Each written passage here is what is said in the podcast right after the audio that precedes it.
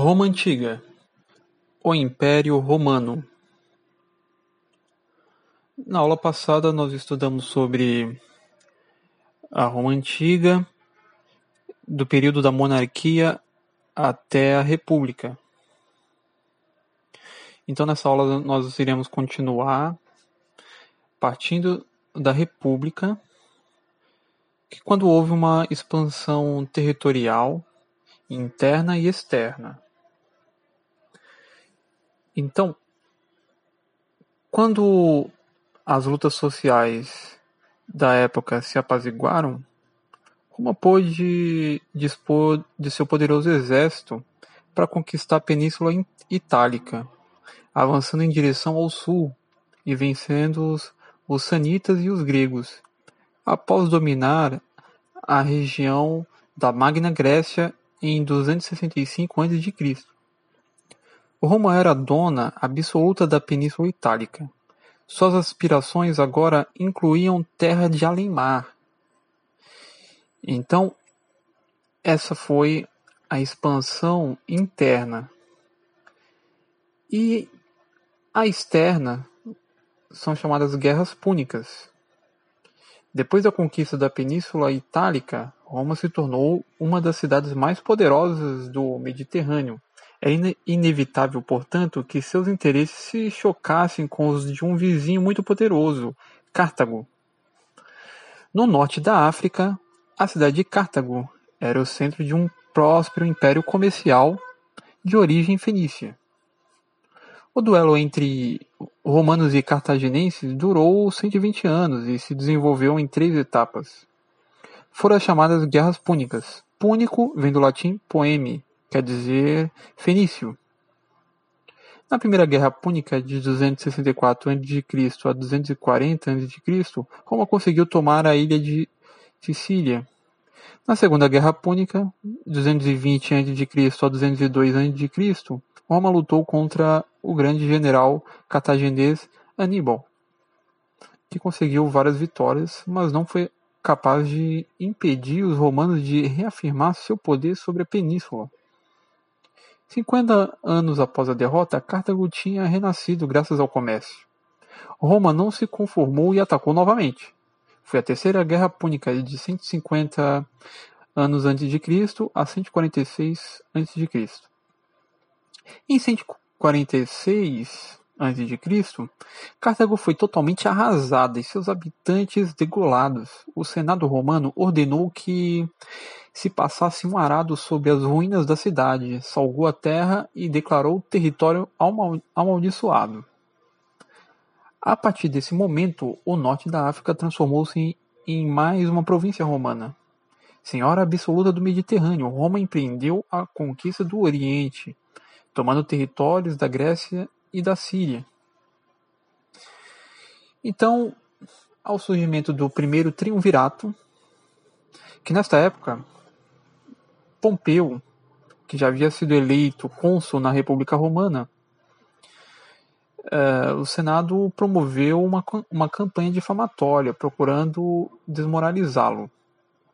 A essa altura dos acontecimentos, o tribuno Caio Júlio César voltara da Espanha, onde havia realizado um excelente governo.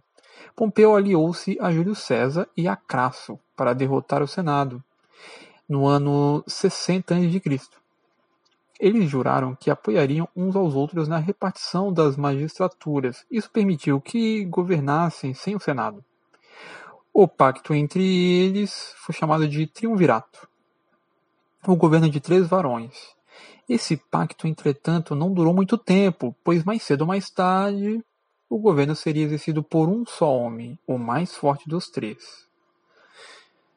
Então, César foi nomeado ditador perpétuo e imperador, que significava chefe absoluto das forças de mar e terra, além de pontífice máximo, ou seja, principal sacerdote romano.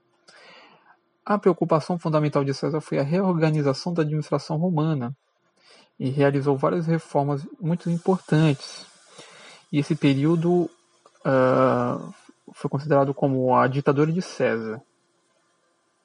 Então ele fez com que o Senado fosse inter internacionalizado, ou seja, seus 900 membros não seriam apenas cidadãos nascidos em Roma. Decretou o fim da escravidão por dívidas, repartiu a terra e fundou colônias. Moralizou a administração, realizou grandes obras públicas e instituiu o calendário juliano. Então, a aristocracia dos senadores não suportava a ideia de que César eh, pudesse se tornar um rei, né, como na monarquia.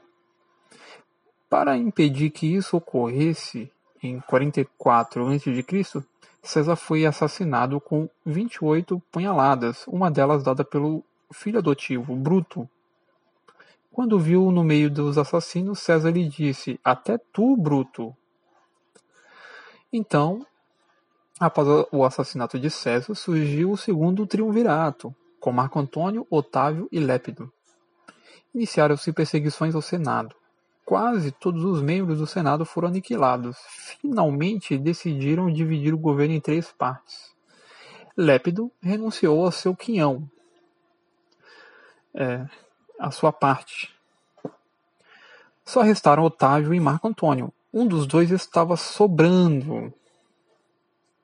Então há uma terceira guerra civil. O governo de Otávio pôs fim às perseguições do Senado, Enquanto isso, Marco Antônio se instalou em Alexandria e casou-se com rainha Cleópatra. Ele prometera a Cleópatra que a transformaria em rainha de Roma. Otávio usou isso como pretexto para livrar-se de Marco Antônio, declarando guerra ao Egito no ano 31 a.C. A frota egípcia foi derrotada e Cleópatra e Marco Antônio se suicidaram. A partir daquele momento, o Egito passou a ser uma província romana. Otávio era o único nome do poder em Roma. Ele inaugurou uma nova forma de governo, o Império Romano, que durou 500 anos. Então, é, foi inaugurado o Império Romano. Caio Júlio César Otaviano foi o primeiro, primeiro imperador de Roma. Instituiu o império em 27 anos antes de Cristo, com o nome de Otávio Augusto. Foi responsável por acrescentar muitos territórios ao império. Otávio inaugura uma época de esplendor e prosperidade que marcou o papel que Roma desempenhou na história. Era necessário reaver a estabilidade do império e garantir sua integridade territorial. Para isso foi tomada uma série de medidas político-administrativas que garantiram o controle de Roma sobre esses locais, possibilitando um império de prosperidade. O conjunto dessas medidas ficou conhecido como Pax Romana. A política do pão e circo, como ficou conhecida, era o modo com o qual os líderes romanos lidavam com a população em geral, para mantê-la fiel à ordem estabelecida e conquistar o seu apoio. Esta frase tem origem na Sátira 10 do humorista e poeta romano Juvenal, vivo por volta do ano 100 d.C. E no seu contexto original criticava a falta de informação do povo romano, que não tinha qualquer interesse em assuntos políticos e só se preocupava com o alimento e o divertimento. E aí nós temos alguns dos outros é, imperadores que se destacam nós temos Cláudio, seu principal feito foi conquistar parte da Grã-Bretanha. Depois nós temos o imperador Nero, foi considerado excêntrico e louco, assassinou a própria mãe, a irmã e condenou muitos cristãos à morte. Então, depois nós temos o imperador Tito, que ficou conhecido por ter destruído o templo do rei Salomão. Trajano, que era considerado um grande conquistador, foi em seu governo que o Império Romano atingiu a maior extensão. Com Adriano, ele ordenou a construção de uma muralha com seu nome, a Muralha de Adriano, ao norte da Grã-Bretanha. O objetivo era conter o, o avanço dos bárbaros. Diocleciano dividiu o império em duas partes, oriental e ocidental. Então nós temos aí Constantino I, que ele se converte ao catolicismo e instala o Edito de Milão. Proíbe a perseguição aos cristãos, une novamente o império e escolhe Bizâncio como capital. E muda o nome para Constantinopla. Então, nós temos aí Teodósio, assina o Edito de Tessalônica, tornando a religião católica oficial do Império. Flávio Rômulo Augusto foi o último imperador romano do Ocidente. A pressão do povo érulo, reclamando a entrega de terras do centro da Península Itálica, provocou a queda de Rômulo pouco após a sua posse, quando ainda contava apenas 15 anos. Em seu lugar, o general dos Érulos, Odoacro, forçou o imperador Rômulo a abdicar do trono e assumiu pessoalmente o poder, não como imperador de Roma, mas como rei da Itália. A deposição de Rômulo Augusto marca o fim do Império Romano, se bem que a sua parte oriental sobreviveu até 1453 d.C., o ano da queda de Constantinopla do Império Bizantino. Com efeito, ainda que Odoacro tenha reclamado o trono da Itália, não mostrou interesse em preservá-lo, preferindo transferir o poder integral a Constantinopla. É, Constantino XI foi o último imperador do Império Bizantino, que também era conhecido como Império Romano do Oriente. Morreu defendendo a cidade contra o ataque dos turcos em 1453 d.C. Então, as principais causas do declínio do Império Romano foram a dificuldade, dificuldade de administração, o império era muito grande, havia complicações para controle da gestão e da corrupção que, que o assolou.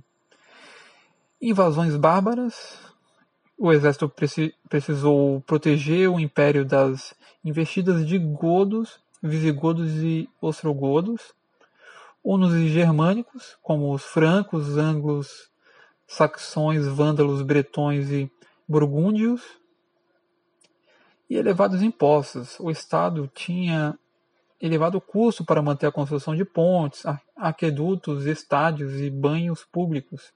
Esse fator elevou significativamente os impostos cobrados da população. E houve também a redução das batalhas por conquista de novos territórios. Isso prejudicou o sistema de renovação de escravos.